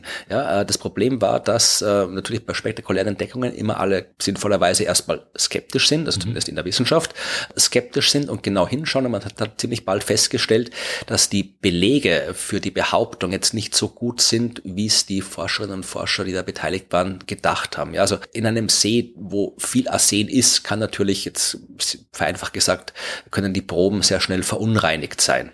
Ja, und in dem Fall war es keine unverunreinigte Probe, aber äh, man hat eben festgestellt, dass diese Mikroorganismen tatsächlich einen höheren Gehalt an Arsen durchaus aushalten als andere Lebewesen, aber das Arsen nicht in ihre DNA einbauen. Das hat sich ziemlich bald gezeigt. Die Hauptforscherin, die Hauptautorin des Berichts, die Felisa Simone Wolf, die ist heute immer noch, der hat die Karriere zusammengehaut dadurch und äh, die ist. Weil sie zu schnell an die Öffentlichkeit gegangen ist und, und das war dann das, ja, der Grund für das Ende der Laufbahn? Ja, vor allem, weil sie auch wirklich bis heute überzeugt ist, dass ihre Forschung richtig ist. Und mhm. äh, es gibt auch, ich habe das nicht absolut verifizieren können, aber äh, einer der Mitautoren hat dann auch einen Bericht geschrieben über diese Forschung und äh, ich wollte nämlich, wie ich das Kapitel geschrieben habe, wissen, was heißt denn GFAJ1? Also muss ja irgendein Grund muss die Bezeichnung ja haben. Mhm. Und äh, er hat dann in seinem Artikel geschrieben, dass äh, die Go fuck all yourself 1? ja, wäre grammatikalisch oder orthografisch falsch, aber äh, in dem Fall hat sie gesagt, ähm, Felisa Wolf Simon äh, ist der Name und äh, die Bezeichnung soll stehen für, weil die war halt damals noch am Anfang ihrer Karriere und die Bezeichnung soll stehen für Give Felisa a Job. Ja, also sie hat gesagt, okay, mit diesem Ding habe ich jetzt meine Position sicher und hat sich dann eben offensichtlich nicht so rausgestellt. Aber ja, es ist. Also das ist im Wesentlichen eine Frühform von GoFundMe. so ungefähr, ja. Aber es hat halt nicht funktioniert. Es hätte es spricht nichts dagegen. Es würde mich nicht überraschen, wenn wir irgendwo auf der Erde einen Mikroorganismus finden, der tatsächlich anders aufgesetzt ist mit anderen Elementen als eben die sechs, die wir bis jetzt kennen. Es kann durchaus sein, dass überall, wo wir geschaut haben, haben wir irgendwelche extremen äh, Viecher gefunden. Also, aber, aber geht sich das chemisch so einfach aus, dass man ein anderes Element einbaut? Weil, weil die verschiedene Elemente können sie nicht einfach beliebig miteinander verbinden. Das ergibt ja dann andere Raumstrukturen und andere Funktionalitäten. Einfach nicht natürlich, also einfach ist nichts in der Chemie und mhm. der Mikrobiologie, aber es ist nicht unvorstellbar. Also es ist ja, man kann durchaus sich auch überlegen, dass es gibt auch andere biochemische Vorgänge. Also man braucht nicht unbedingt immer Sauerstoff zum Atmen. Ja, also es gibt ganz, ganz wilde Stoffwechselvorgänge in der Mikrobiologie. Ja, wenn man auf eine Abriss-Ski-Party reingeht, da ist wenig Sauerstoff drinnen und wilde Mischungen zum Einatmen. Ja, aber wie gesagt, also es, es ist, ich würde jetzt nicht damit rechnen, dass das einfach irgendwo rumliegt, quasi so anderes Leben, aber es würde mich nicht überraschen, wenn es irgendwo wäre, weil wir halt wirklich so viel noch nicht erforscht haben. Ja, also diese ganze äh, tiefe Biosphäre, also wirklich im Gestein, kilometertief im Gestein. Wo die Eichhörnchen wohnen. Genau dort, ja. Äh, das, da, da hat man gerade erst angefangen, das zu erforschen, ja, die Tiefsee überhaupt, ja. Also es gibt so viele extreme Umgebungen in der, auf der Erde, die wir noch nicht erforscht haben. Und wer weiß, was wir rausfinden, wenn wir dann irgendwann mal tatsächlich mal vielleicht irgendwie am Mars sind und dort Menschen rumlaufen, die Untersuchungen anstellen können oder zu anderen Himmelskörpern fliegen und dort suchen. Also um die Frage vom Jakob zu beantworten, definitiv gibt es Mikroorganismen, die in Gift leben können. Mhm. Die können überall dort leben, wo wir nicht leben können. Also die gibt's überall und es ist absolut nicht unwahrscheinlich, dass wir auch welche finden, die vielleicht in Umgebungen leben, die völlig lebensfeindlich für uns sind. Ja, also wenn wir irgendwo außerirdisches Leben finden in naher Zukunft, sei es jetzt irgendwie auf Mars oder auf anderen Himmelskörpern, mhm. weil Mars ist ja, ist ja zwar ein guter Kandidat, aber wenn man Menschen aus der Forschung fragt, nicht unbedingt der beste Kandidat für außerirdisches Leben. Also man kann auch irgendwie auf den Saturnmonden suchen zum Beispiel oder halt ganz bei anderen Planeten, die andere Sterne umkreisen. Aber wenn wir Leben finden, also es wird mit an Sicherheit grenzender Wahrscheinlichkeit mikrobiologisches Leben sein. Auch auf der Erde. Die Leben auf der Erde gibt es seit dreieinhalb Milliarden Jahren und die längste Zeit davon war das Leben komplett mikrobiologisches Leben, also dass nämlich größeren Viecher oder gar Menschen aufgetaucht sind, das ist ja erst vor kurzem passiert, ja. Ja, die Eichhörnchen hat man nicht gesehen, weil sie erst sehr ja. spät aus der Erde kommen sind. genau. Äh, das heißt, das haben wir in Folge 10, war das von unserem Podcast kurz besprochen, wo es um die zweite Erde gegangen ist. Aber wo wird man denn schauen? Weil man kann ja nicht beliebig weit wegfliegen im, im Universum, im Kosmos, sondern man muss ja einigermaßen in der Reichweite bleiben, damit man auch in Funkkontakt bleibt. Wo, auf welchem Himmelskörper wird man denn hinschauen? Ja, also schauen kann man schon auch recht weit. Mhm. Äh, es kommt darauf an, was man sehen kann. Also wir können schon auch bei Planeten anderer Sterne was sehen, mhm. theoretisch. Also wenn da jetzt irgendwie von Algen bedeckte Ozeane wären, dann könnte man das theoretisch nachweisen. Aber, aber, aber man kommt nicht so hin, genau, dass man es also überprüfen kann. Wenn es wirklich also ernsthafte biologische, chemische Forschung geht, dann will man wirklich eine Raumsonde hinschicken, dann will man vielleicht sogar Menschen hinschicken, die da Untersuchungen anstellen können. Das heißt, es muss bei uns im Sonnensystem sein. Mhm. Und da ist der Mars ist ein klassischer Kandidat, aber eben auch die Monde, die großen Monde von Jupiter und Saturn sind gute Kandidaten und einer der heißesten Kandidaten oder kältesten Kandidaten eigentlich in dem Fall wäre der Saturnmond Enceladus. Oder, oder, beides ist der eigentlich, oder? Heiß und kalt. Genau. Also er ist halt ein, ein Eismond, ja, 500 äh, Kilometer groß, äh, bedeckt von einer kilometerdicken Schicht aus Eis, äh, unter der sich ein ebenfalls kilometertiefer Ozean aus Wasser befindet, mhm. über einer, einem Kern aus Gestein und das weiß man, dass es so ist, ja, also dass es diesen Ozean gibt. Und mein Wasser an sich ist schon mal ein guter Hinweis. Flüssiges Wasser, das wissen wir, ist eine Voraussetzung für Leben. Mhm. Und wir wissen auch, dass es dort vermutlich sowas ähnliches wie unterirdische oder vielleicht nicht irdische oder äh, unterseeische heiße Quellen geben muss. Mhm. Also auf dem Meeresboden der Erde gibt es diese hydrothermalen Quellen, wo ein paar hundert Grad heißes Wasser rauskommt. Das bringt ganz viele äh, gelöste Stoffe, Metalle und so weiter aus dem Inneren der Erde mit drauf. Und es gibt die durchaus plausible Hypothese, dass das genau diese Orte sind, wo sich das Leben überhaupt das erste Mal entwickelt hat, an diesen äh, heißen unterseeischen Quellen der Erde. Und wir wissen, dass es sowas ähnliches vielleicht auch auf Enceladus das geben muss, weil wir dort Kryovulkanismus beobachtet haben. Kryo heißt kalt. Das sind kalte Vulkane. Im Prinzip schon mal. Vulkanismus auf der Erde heißt ja, wir haben das, aus dem die Erde besteht, wird so heiß, dass es schmilzt und dann platzt es oben irgendwie raus. Mhm. Vereinfacht gesagt, ja. Bei der Erde ist es eben Gestein, das schmilzt und dann eben durch Vulkane in Form von Lava in die Luft geschleudert wird, ja. Das ist, es gibt auch andere Arten von Vulkanismus, aber im Prinzip ist es das, ja. Der Kryovulkan, der schießt dann Eisfontänen in die Höhe? Im Prinzip ja, weil dieser Saturnmond ist halt im Wesentlichen besteht aus Eis. Wenn das Eis Eis schmilzt, dann wird's Wasser und mhm. das sprüht dann eben Wasser raus. Also es ist jetzt nicht so, dass da auf Enceladus große Berge rumstehen, aus mhm. denen Wasser rausspritzt, aber wir wissen, dass es dort Risse gibt in der Eiskruste, Spalten. Und wir wissen auch, dass es dort ein bisschen wärmer ist als rundherum. Also nicht so warm, dass Wasser flüssig sein könnte, aber eben doch so warm, dass da jetzt quasi so eine Art ja, Schnee, Eis, Matsch rausquillt, weil vielleicht auch durch die im Eis gelösten Stoffe der Schmelzpunkt ein bisschen runtergesetzt ist. Und es werden tatsächlich auch so Eisfontänen aus diesen Rissen hinausgeschleudert. Und weil der Mond so klein ist, können die bis ins Weltall gelangen. Mhm. Und man hat auch gemessen, dass dort Methan freigesetzt wird gemessen, man hat gemessen, das heißt, der Sonde war schon dort? Die Raumsonde Cassini ist äh, jahrelang durch Saturnsystem geflogen, hat sich alle, oder fast alle, also die meisten großen Monde und den Saturn selbst genau angeschaut. Ja, eine Raumsonde ist, also ein Teil der Raumsonde ist sogar auf dem größten Saturnmond Titan gelandet. Also das Saturnsystem haben wir in den letzten Jahren äh, gut erforscht und mhm. Cassini ist durch Zufall durch so eine äh, Eisvulkanfontäne durchgeflogen und hat dann eben auch Methan gemessen. Und das ist alles interessant, weil wir wissen, da gibt's Wasser Wasser. Wir wissen, äh, irgendwas äh, unter dieser Eisschicht muss das Eis aufwärmen, sodass eben diese Risse entstehen, dass dieser Eisvulkanismus entsteht. Also da muss es vielleicht irgendwelche solche äh, hydrothermalen Quellen geben. Und wir wissen, da kommt irgendwo Methan raus. Jetzt kann Methan natürlich auch auf diverse chemische Arten entstehen, ohne dass Leben involviert ist.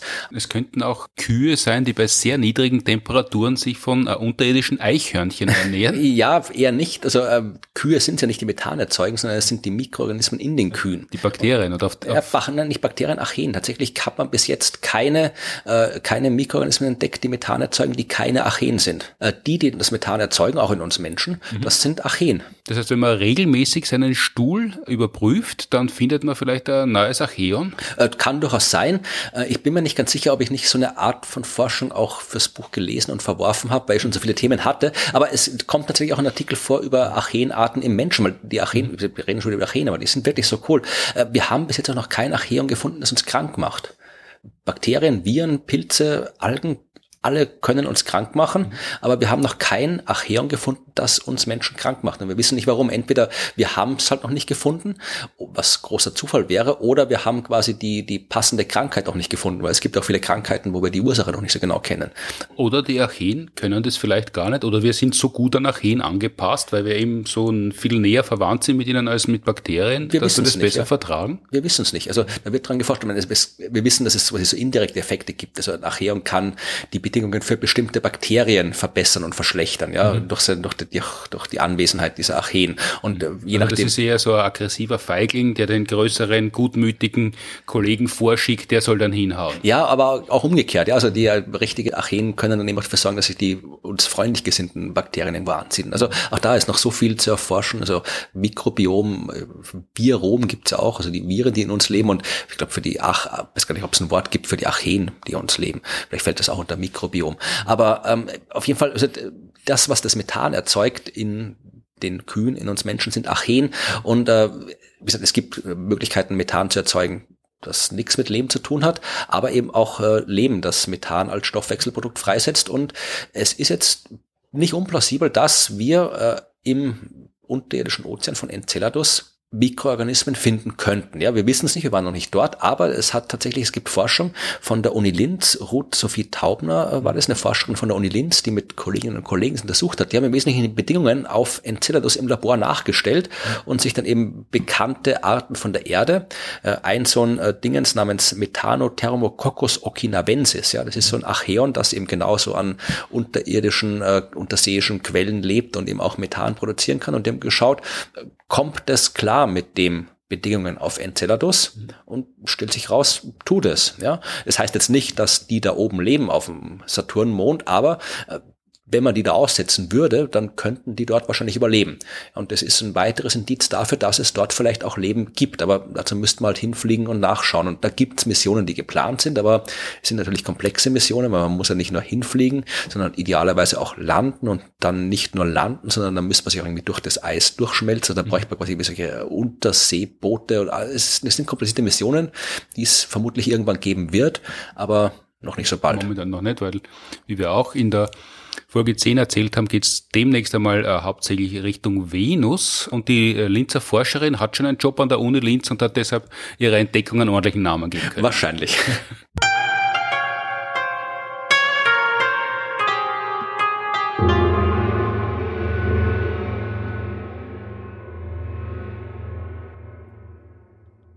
Vielen Dank, Jakob, für die Frage. Das waren jetzt schon einige Vorgriffe aufs Buch, aber bei Weitem nicht 100. 100 Mikroorganismen ist natürlich eine hohe äh, Zahl. In einer der ersten Rezensionen über das Buch äh, ist gestanden, zählt alles übers Essen. Ja, also wie gesagt, es, es geht natürlich ums Essen, weil die Mikroorganismen auch beim Essen eine Rolle spielen, aber natürlich bei Weitem nicht nur ums Essen. Also äh, klassisch, wir wissen, alles, was irgendwo gärt oder fermentiert, mhm. braucht Mikroorganismen. Und natürlich ist das beim Bier der Fall, das ist beim Wein der Fall. Äh, deswegen gibt's auch entsprechende Kapitel, die sich mit Bier beschäftigen. Ja, Und es gab eben äh, Pasteur, den berühmten französischen äh, Biologen, der gesagt hat, die Hefe ist ein Lebewesen mhm. und ihr Stoffwechsel, vereinfacht gesagt, macht aus Zucker Alkohol. Mhm. Dann gab's äh, zwei einflussreiche deutsche äh, Chemiker, die gesagt haben, das ist Quatsch, glaubt man nicht. Äh, das ist einfach nur ein chemischer Vorgang, der nichts mit Leben zu tun hat. Und die Hefezelle ist, das Hefe lebt nicht. Mhm. Und Pasteur hat ja recht gehabt und die anderen haben ihn äh, ziemlich derb verspottet, oder? Ja, die haben da so einen Fake-Artikel geschrieben, wo sie so satirisch überzogen gesagt haben, ja, sie haben die Hefe beobachtet und die haben gesehen, wie sie irgendwie Zucker gefressen hat und dann aus ihren Genitalien, aus ihren sehr großen Genitalien, wie sie geschrieben haben, hier Alkohol rausgesprudelt haben und so, also wirklich so, sich lächerlich gemacht haben, im Wesentlichen über ihn. lustig haben sie es gemacht. Sie haben sich selber dann lächerlich gemacht, ja. auf Langsicht, aber ja, damals noch lustig. Sie oder? wollten ihn lächerlich machen und haben sich lustig gemacht und ja, ist nicht gut gealtert, dieser Artikel, aber äh, lustig zu lesen. Und äh, wie gesagt, erst später hat man dann festgestellt, dass eben wirklich das mit der Hefe genau rausgefunden, wie das auch beim Bierbrauen ist. Und da waren die Zeiten noch anders. Also der erste, der es rausgefunden hat, im, Chemiker der, der Brauerei Karlsberg in Dänemark, äh, die haben festgestellt, rausgefunden, wie man eben äh, Hefe tatsächlich in Reinform züchten kann, was gut ist, wenn man immer wieder das gleichschmeckende Bier machen will, weil früher hat man einfach darauf warten müssen, was halt so aus der Luft an Hefe Pilzen da gerade anfliegt und ins Bier fällt, vereinfacht gesagt. Mhm. Wenn ich rein Formen von Hefe züchten kann, dann kann ich das Bier immer gleich schmeckend machen. Und das hat der eben rausgefunden, wie man das machen kann. Und diesen Hefestamm dann, ja, heute wird man es patentieren und niemanden geben. Mhm. Damals hat es die Brauerei an alle anderen Brauereien der Welt quasi weiter verschenkt. Also Schokolade hat man, wissen die wenigsten, oder vielleicht gehört noch ich dazu, dass auch Schokolade fermentieren muss. Man, man, muss Kakaobohnen fermentieren, mhm. damit Schokolade draus wird. Ja. Das heißt, auch da spielen Mikroorganismen eine große Rolle. Beim Kaffee spielen sie eine große Rolle. Also überall, Käse natürlich, Milchprodukte, überall. Äh, Banane spielen sie eine negative Rolle, weil sie dafür sorgen, dass die Bananen vielleicht bald äh, nicht mehr so vorhanden sind, wie wir sie gerne vorhanden hätten. Aber, aber nur deshalb, weil man halt nur noch so ganz wenige äh, Sorten im großen Stil züchtet, oder? Naja, eine. Mhm. Und äh, Bananen sind Klone, ja. Also es ist quasi äh, Monokultur extrem. Die kann sich nicht anpassen, weil sie halt nur geklont wird. Also die Banane, jede Banane ist die gleiche Banane. Und ähm, wenn da jetzt ein Mikroorganismus kommt, was in dem Fall der Fall ist, ein Pilz, der die Banane angreift, dann kann die nichts dagegen tun. Und wir haben quasi die eine Banane, die Gros Michel, die so bis in die 60er Jahre ungefähr die, die Handelsbanane war, die ist schon weg. Und die Ersatzbanane, Cavendish-Sorte, die wird gerade quasi attackiert von einem Schimmelpilz und wir haben keine weitere Ersatzbanane mehr, was nicht heißt, dass die Bananen an sich aussterben. Es gibt doch Unmengen Bananen, wilde Bananen auf der ganzen Welt, aber die sind alle nicht geeignet, um im großindustriellen wirtschaftlichen Maßstab angebaut und über die Welt verteilt zu werden. Das heißt dann, wenn der Schimmelpilz gewinnt, dann äh, ja, werden Bananen seltener und teurer solange sie noch billig sind, möglichst viele Bananen als Wertanlage einlagern. Ja, könnte sich auch wieder dank der Mikroorganismen dann vielleicht irgendwie nicht auszahlen, das Ganze. Aber wie gesagt, das in dem Buch geht es ja nicht nur ums Essen, das ist nur ein Aspekt. Mikroorganismen, und das war vielleicht das Überraschendste, was in der Vorbereitung untergekommen ist, äh, helfen auch beim Sprengen. Ja, das Sprengstoff war gar nicht der Hauptgrund, aus dem ich das Kapitel geschrieben habe. Ich bin äh, damals mit der Recherche, wollte ich was über ja, Mikroalgen schreiben, die so dann, äh, die haben ja auch, es gibt Mikro Mikroalgen haben ein Skelett, wenn man so will. Ja, also die haben so, je nachdem, äh, Panzer oder Skelettstrukturen, die aus Kalkverbindungen bestehen und die bleiben halt dann übrig, wenn die sterben. Ja, also das kann dann wirklich dazu führen, dass also die, die Kreidefelsen von, äh, von Dover, die berühmten, ja, das ist im Wesentlichen ein großer äh, Algenfriedhof. Da habe ich halt geschaut, was es über die so zu erzählen gibt, was es da so an Forschung gibt und bin dann auf ein Ding gestoßen, das Vibrio paxillifer heißt. Mhm. Das ist etwas, das tatsächlich, wenn es abstirbt, dann äh, so eine Schicht in der Erde bilden kann, die heute Kieselgur genannt wurde oder genannt wird. Ja, sowas entdeckt. Und das ist halt im Wesentlichen, wie man das. Klingt ein bisschen wie der Name von ähm, Cousin von Siegfried in der, in der Nibelungensage. Ja, wahrscheinlich ist Gur, also Gur irgendwas, äh, ja, gesteinsmäßiges, bodenkundliches, mhm. keine Ahnung, habe jetzt, soweit habe ich die Etymologie nicht getrieben, um zu schauen, wo Gur herkommt, aber es ist auf jeden Fall so eine Gesteinsschicht, die man in bestimmten Gegenden der Welt gefunden hat, also in, in Nordeuropa, Norddeutschland zum Beispiel. Und äh, eine so eine Kieselgurschicht, ja, die hat man dann, wenn die die ausgegraben haben, hat man nicht wirklich viel damit anfangen können, damals, ja, also das ist jetzt so 19. Jahrhundert rum. Und davor hat man auch nichts anfangen können damit, aber im, so im 19. Jahrhundert hat man nicht wirklich gewusst, was man mit dem anstellen soll. Man hat gewusst, okay, das, das ist halt sehr porös, dieses Material, das heißt, man hat so was filtern können damit und man hat es eben auch als Filtermittel, als Rieselhilfe und sowas verwendet, ja. Man hat festgestellt, man kann, dass man es so als Insektizid verwenden kann, ja, weil das halt wirklich Feuchtigkeit durch die große Oberfläche extrem aufsaugt, das Material, ja. Und wenn ich das irgendwie das so auf irgendwelche Insekten draufschmeiß, dann saugt das denen die Feuchtigkeit aus dem Körper und dann sterben sie ab. Also mhm. das hat man gewusst, dass man das nehmen kann, aber so einen wirklich so ein wirklich mega Use Case äh, hat man nicht gehabt. Aber äh, auf jeden Fall hat dieses äh, dieser Stoff, dieses Kieselgur, die Aufmerksamkeit von Alfred Nobel geweckt. Ja. Weil der so viele Fliegen und Insekten im Zimmer gehabt hat, die mal Labor, die wollte loswerden? Nein, aber Alfred Nobel hat ja bekanntermaßen Sprengstoff hergestellt. Ja.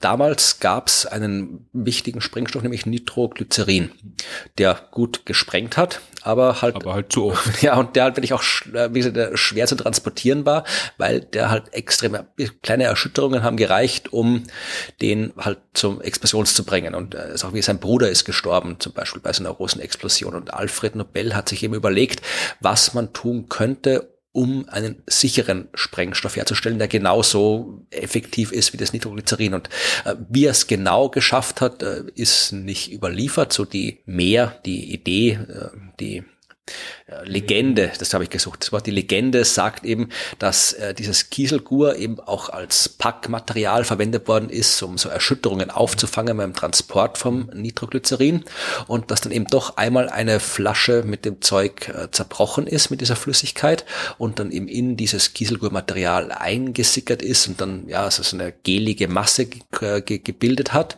die dann eben nicht explodiert ist. Ja, also mit ziemlicher Sicherheit ist es nicht so passiert, aber irgendwie ist jedenfalls Nobel draufgekommen, dass man eben mit Kieselgur und Nitroglycerin eine Verbindung herstellen kann, die eben nicht flüssig ist, die trotzdem noch äh, explodiert, wenn man es anzündet, aber ansonsten im Wesentlichen problemlos äh, behandelt werden kann. Also die kann man auch die Gegend schmeißen oder sonst irgendwas, da passiert nicht viel. Und das war eben das Dynamit. Ja, und das war eben ein extrem effektiver Sprengstoff, der halbwegs leicht herzustellen war und sehr leicht zu transportieren war, mit dem er dann sehr, sehr, sehr viel Geld verdient hat. Und äh, wie er dann, dass es dann tatsächlich war. Äh, es ist dann, äh, es gab irgendwo mal so das, äh, die Fehlmeldung in der Zeitung, dass der Nobel gestorben ist, obwohl er noch nicht tot war. Er konnte dann, war einer der wenigen Menschen, die dann seinen eigenen Nachruf in der Zeitung lesen konnten mhm. und hat dann eben festgestellt, dass sein Tod überschrieben, also der Kaufmann des Todes ist gestorben, weil er natürlich irgendwie Sprengstoffhersteller, also er hat zwar immer gesagt, sein Sprengstoff soll nur für, für Wirtschaft Bau, Bergbau verwendet werden, aber ja, kann man natürlich auch äh, einsetzen im Krieg. Ja, und ist dann vermutlich auch passiert. Und das hat ihn dann so schockiert, dass er da quasi so als sein Vermächtnis ist, ist, der Kaufmann des Todes zu sein, dass er sich dann in den letzten Jahren seines Lebens äh, für andere Themen eingesetzt hat, unter anderem sehr stark für Pazifismus eingesetzt hat und dann eben auch die nach ihm benannten Nobelpreise gegründet hat, die Nobelpreisstiftung gegründet hat, um aus seinem Vermögen jedes Jahr die wichtigsten Fortschritte in der Wissenschaft und äh, im Bereich der Literatur und äh, der, des Einsatzes für den Frieden zu ehren. Ja, und das hat, er, hat gut geklappt, der Plan. Also als Kaufmann des Todes erinnert man sich heute nicht mehr an ihn, sondern an den, der die Nobelpreise gestiftet hat. Aber im Wesentlichen haben auch die Nobelpreise ihre Existenz dem Tod zu verdanken, nicht nur dem Dynamit, sondern eben auch dem Tod dieser äh, Algen, die das Dynamit möglich gemacht haben.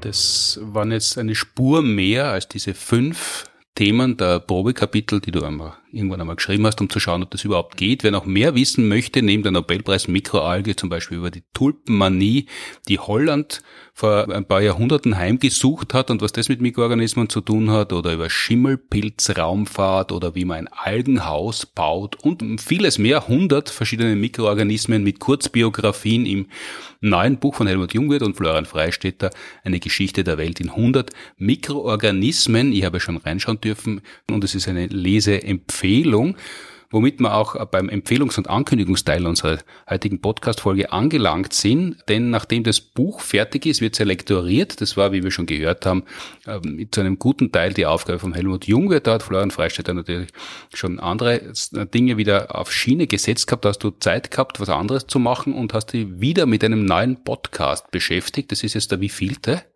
Den ich, wo ich selbst an der Produktion beteiligt bin, der dritte mhm. und äh, wo ich so sonst noch dabei bin, der fünfte. Und der heißt wie? Der heißt Das Klima da weiß jeder, worum es geht. Äh, weil das Klima wichtig ist, es war schon immer wichtig, weil ohne das Klima gibt es gar nicht. Es ist auch wichtig für die Mikroorganismen, weil es auch von den Mikroorganismen beeinflusst wird und die Mikroorganismen uns dabei helfen können, die Sache mit der Klimakrise in den Griff zu kriegen. Das heißt, auch in unserem Buch geht es um das Klima. Aber ich habe mich in den letzten Jahren immer wieder mit dem Thema beschäftigt, wie auch bei den Science Busters. Wir haben auch ein Buch geschrieben über Klimawandel Global und eine Show Party, so weiter, mit der wir Show, ja. regelmäßig auftreten. Aber ich habe mich immer mehr damit beschäftigt und bin immer mehr zu der Überzeugung gekommen, gekommen, dass das wirklich das wichtigste Thema ist, mit dem man sich beschäftigen kann derzeit und auch die nächsten Jahrzehnte so bleiben wird. Aber es hat einen Anlass gegeben für den Podcast. Genau, weil natürlich nicht ich nicht der Einzige bin, der sich mit dem Klima beschäftigt, sondern tausende Wissenschaftlerinnen und Wissenschaftler auf der ganzen Welt. Also das ist quasi der Podcast für die Fischerchöre der Klimaforschung. Nein, aber äh, diese äh, Wissenschaftlerinnen und Wissenschaftler veröffentlichen im äh, Auftrag des IPCC, des Weltklimarats, wie es auf Deutsch so schön heißt, alle paar Jahre den, die Sachstandsberichte Berichte, ja, was im Wesentlichen sehr trocken klingt, aber eigentlich nichts anderes ist als eine sehr, sehr, sehr ausführliche Zusammenfassung all dessen, was wir über das Klima und seinen Zustand wissen, ja, und vor allem auch um die Klimakrise und wie wir darauf reagieren können und welche Auswirkungen das alles haben wird. Und, und das ist ja ganz schön viel, weil das sind ja viele hundert Seiten. Nein, äh, der erste Teil des Berichts, es gibt drei Teile des Berichts, mhm. drei Hauptteile und noch zwei, drei kleinere Teile. Aber also des aktuellen Berichts, der jetzt herausgekommen ist. Genau, der sechste Sachstandsbericht besteht aus drei Hauptteilen und mehreren kleineren Teilen. Und die drei Hauptteile, der erste Teil, äh, also der erste dieser drei Teile ist erschienen und der hat 3949 Seiten. Äh, wer sich gedacht hat, Game of Thrones, das ließe sicher nie, das ist viel zu lang, der soll mit diesem Sachstandsbericht das gar nicht anfangen. Genau, also das ist wirklich etwas, was man nicht so mal nebenbei liest, weil da haben wirklich, es ist, das Klima ist komplex und der Zustand des Klimas ist auch komplex und da wird äh, nicht umsonst so viel geforscht und wenn man das dann alles äh, darstellen will, hat das eben auch diese Länge, aber das war eben der Grund, warum wir und wir ist in dem Fall nicht nur ich, sondern auch Claudia Frick, eine mhm. Meteorologin und Wissenschaftskommunikatorin, Professorin für Wissenschaftskommunikation aus äh, Köln, äh, warum wir uns gedacht haben, es muss doch möglich sein, dieses enorme Wissen trotzdem irgendwie zugänglich zu machen. Das heißt, wir haben gesagt, wir lesen jetzt wirklich diesen Report, ja auch alles, was da drin steht, also vielleicht nicht jedes Wort, wir überfliegen zumindest alles und lesen die relevanten Teile und äh, fassen das dann allgemein verständlich in einem Podcast zusammen, was wir jetzt eben mit Start äh, der ersten Veröffentlichung dieses äh, Berichts gemacht haben. Von da an wird es jetzt jede Woche, jeden Montag eine neue Folge geben, mhm. wo wir uns dann so Kapitel für Kapitel durcharbeiten, bis wir den ganzen Bericht durchhaben. Mit Erscheinen der heutigen Science Busters Podcast Folge ist Folge 4 von Das Klima Online. Genau, und da sind wir jetzt dann gerade äh, am Ende von Kapitel 1 angelangt mhm. und wir werden diesen ersten Teil des sechsten Sachstandsberichts vermutlich nächstes Jahr im Februar durchhaben, was ganz praktisch ist, weil nämlich der zweite Teil dann erscheint. Ja, also da geht es dann nahtlos weiter. Also das ist... Äh, und gibt es am Ende von den Kapiteln ordentliche Cliffhanger? Äh, ja, na, es, Cliffhanger ist jetzt nicht so die Domäne der Wissenschaftsfachartikel. Also es wird natürlich schon, es gibt Cliffhanger-Inhalte inhaltlich, weil logischerweise wir nicht genau wissen, was passiert. Passieren wird, wir wissen, was passieren könnte, aber nicht, was wir als Menschheit machen, damit es dann passiert oder nicht passiert. Also insofern hat die ganze Welt einen Cliffhanger, was den Klimawandel angeht, mhm. der viel spannender ist, als er eigentlich sein müsste. Aber ja, wie gesagt, es ist, wer wissen will, was im Klima abgeht, soll das Klima hören. Ein Reader's Digest hat man im späten 20. Jahrhundert dazu gesagt, das sagt heute, glaube ich, niemandem mehr was. Diese ich kenn's noch. Kurz Zusammenfassung verschiedener Bücher und Publikationen, äh, die regelmäßig rausgekommen sind. Aber halt immer noch. Das ist ähm, Gibt's das noch? Nicht Reader's wird es wahrscheinlich auch noch geben, aber es gibt tatsächlich, ich fällt jetzt gerade der Name nicht ein, aber ich will eh keine Werbung dafür machen. Mhm. Also wer regelmäßig Podcasts hört, weiß, äh, was ich meine. Es gibt irgendwie so Betreiber, die tatsächlich äh, Bücher zusammenfassen, vor allem Sachbüchern, so auf ein 15-minütige Hörsequenzen, Hörstücke, wo halt quasi so das, das, das Wichtigste zusammengefasst wird, dass man sich so in 10 Minuten mal weghören kann. Damit man schlau und gelehrt und belesen klingen kann auf Cocktailpartys, ohne sie wirklich anstrengen zu müssen. Ich bin kein Fan davon, weil wie gesagt, ich schreibe nicht umsonst irgendwie eine Geschichte des Universums in 100 Sternen oder der Welt in 100 Mikroorganismen, dass irgendwer zusammen herkommt und das auf irgendwie drei zusammenkürzt, ja. Also da bin ich kein Fan von drum. Die moderne Form von Reader's Digests existiert noch. Jede Woche neu, jeden Montag und die Musik ist ganz bemerkenswert fühlt sie wie ins Kino versetzt, äh, wie, wie Pirates of the Caribbean. Das heißt, in Wirklichkeit hätte nicht das Klima heißen, sondern so ein Climate of the Caribbean. Gut, jetzt haben wir sehr viel Werbung gemacht für äh, die Publikationen aus dem Hause Freistädter, aber du möchtest noch für einen anderen Werbung machen. Ja, weil das, ich, ich kann ja nicht alles äh, erzählen, was es gibt, weil ich erstens die Zeit nicht habe und zweitens vor allem das Wissen nicht habe. Das heißt, ich bin sehr, sehr froh, wenn ich immer wieder neue, coole äh, Projekte entdecke, die Wissenschaft erzählen. Mhm. Und gerade bei der Chemie, da habe ich große Defizite, weil das in unserem Schulunterricht sehr mangelhaft behandelt worden ist. Also ich habe in der Schule eigentlich so gut wie nichts über Chemie gelernt. Mhm.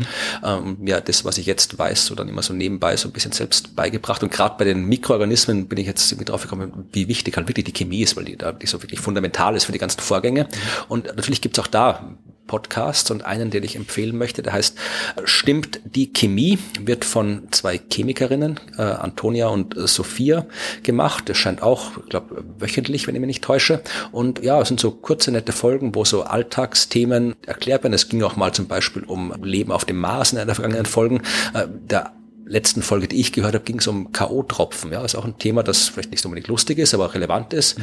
mit dem man sich auch auskennen soll. Äh, also das überall dort, also die Chemie spielt ja genauso eine Rolle in unserem Alltag, wie es die Mikroorganismen tun. Und diese ganzen Alltagsthemen werden in diesem Podcast sehr schön erklärt. Also ich kann allen empfehlen, die auch nur annähernden Interesse für Naturwissenschaft haben, ab und zu mal in diesen Podcast reinzuhören. Das hast du schon öfter erwähnt, das Chemie ist quasi der Guilty Pleasure. Ja, das Problem ist, dass unser Schulunterricht, äh, wir hatten, ich hatte in der, in der Unterstufe Stufe, also dritte, vierte Klasse, beziehungsweise jeweils äh, plus vier für deutsche Hörerschaft. Also das ist dann die siebte und achte Klasse im deutschen Schulsystem. Da hatten wir Chemie und dann erst später wieder in den letzten beiden Klassen vor der Matura. Und äh, in diesen letzten beiden Jahren äh, hatten wir eigentlich keine Chemielehrer an der Schule. Der eine war irgendwie in Pension, der nächste war dann irgendwie dauernd krank. Das heißt, es musste dann irgendwie ein Lehrer die komplette Chemie der ganzen Schule machen, was mhm. dazu führte, dass wir irgendwie Chemie um fünf am Nachmittag, am Freitag gehabt haben oder irgendwie sowas, wo niemand mehr Lust gehabt hat, weder wir noch der Lehrer und wir wesentlich halt nichts gemacht haben. Also ich habe tatsächlich wenig nach dem Schulunterricht wenig Ahnung von Chemie gehabt, habe dann im Astronomiestudium Physikgrundlagen, natürlich auch die Chemiegrundlagen gelernt, aber so ein umfassendes Grundlagenwissen in der Chemie habe ich nie gehabt. Und auch die Chemie-Öffentlichkeitsarbeit, sagen wir mal so, ist auch ein bisschen verbesserungswürdig. Also zum Beispiel sowas wie, wenn man ins Buchgeschäft geht, findet man 100.000 Bücher, übertrieben, aber man findet sehr viele Bücher über Kosmologie. Also wenn ich ein Buch haben will, das mir den Urknall erklärt, äh, habe ich große Auswahl. Äh, wenn ich Bücher haben will über Chemiegrundlagen, also ich finde einiges, wo so die die, die schönsten Elemente oder sowas erklärt werden oder die besten Experimente, aber wirklich so, so eine kurze Geschichte der Zeit für Chemie, das ist noch zu schreiben. Mhm. Kann ich aber nicht, weil ich kein Chemiker bin. Aber vielleicht findet sich jemand, der es kann. Oder vielleicht du schreibst es eine kurze Geschichte der Welt in 100 Elementen und ja. dann der, der Chemiker, die Chemikerin machen dann die Feinabstimmung. Ja, von mir aus kann man machen. Das war der äh, Tipp. Äh, stimmt die Chemie von Antonia und Sophia, die beiden Chemikerinnen? Wir verlinken das selbstverständlich in den Shownotes. Dann kann man leicht hinfinden zu diesem Podcast. Äh, es gibt aber nicht nur online und digital Angebote äh, für Wissenschaft und Wissenschaftskommunikation aus dem Hause Freistädter und anderen Häusern, sondern auch für Science Busters. Treten wieder auf. Wir spielen wieder live. Im Sommer haben wir das schon vereinzelt getan. Das hat gut funktioniert und Open Air die meiste Zeit. Jetzt geht's dann langsam wieder ins Innere der Häuser hinein. Wir spielen morgen Dienstag noch einmal bei Usus am Wasser in Wien. Je nachdem, wenn das Wetter gut ist, äh, draußen äh, auf der schönen Freiluftbühne oder sonst drinnen im auch sehr schmucken Innenraum mit Bühne äh, an der neuen Donau U6 ist es zum letzten Mal morgen am 31.8. in dem Sommer. Dann geht's wieder hinein. Die Klimawandelshow, die wir schon erwähnt haben, am 4.9. im Stadtsaal in Wien, am 9.9. in Mel am 19.9. im Deutschen Museum, im Hof des Deutschen Museums, aber da noch einmal draußen so es nicht stürmt und schneit in München und dazwischen, schon mehrfach erwähnt, aber jetzt freuen wir uns schon, weil es nicht mehr lang hin ist, 80 Jahre Heinz Oberhummer im äh, wunderschönen äh, Theater im Park am Freitag, den 10.9. mit Josef Hader, Franz Fiebeck, alle Science Busters werden dort sein. Alle Termine gibt's auf sciencebusters.at. Ein Programm von mir aus dem Jahr 2006, wird 15 Jahre alt, Luzi Brack und ist äh, im Gegensatz zum Spottartikel von Liebig und seinem Kollegen sehr gut gealtert. Ist wirklich ein Theaterstück, das wasserdicht geblieben ist und das spiele ab 30.09. 14 Tage lang im österreichischen und süddeutschen Raum in Passau, ab 30. dann in Linz, in München, Nürnberg, Graz, Wien, alle Termine in dem Fall nicht auf sciencebusters.at, sondern auf pontigam.at. Und ein kleiner Ausblick noch am 24.11. wird in Wien der Heinz Oberhummer Award für Wissenschaftskommunikation verliehen. Ein Doppeltermin diesmal, weil im Vorjahr ist es ausgefallen. Da kommt Mighty Nguyen Kim und es kommen die Leute vom NDR Info Podcast Corona Update und werden gemeinsam mit uns im Stadtsaal am 24.11. eine Show spielen. Wer Fragen hat, so wie der Jakob, der sie uns geschickt hat, kann sie als Video schicken oder als Audiofile am besten über podcast at sciencebusters.at als E-Mail oder über Instagram oder über Facebook. Danke an die TU Wien, die Uni Graz, die die Produktion des Podcasts unterstützen. Danke fürs Zuhören, Streamen, Downloaden, Abonnieren, Bewerten und Empfehlen, wo immer ihr den Podcast hören könnt. Das nächste Mal kommt wie immer in zwei Wochen, dann erstmals mit Ursula Hollenstein, Infektiologin, Fachärztin für Reisemedizin. Danke Florian für die Auskünfte. Das waren äh, sieben bis acht Mikroorganismen, die wir kurz durchbesprochen haben. Das heißt, über 90 bleiben dann noch, äh, die man erforschen kann in dem wunderbaren Buch. Schönen restlichen Sommer noch. Alles Gute beim Impfen, so es noch bevorsteht. Ansonsten alles gut beim gesund bleiben oder beim gesund werden. Tschüss.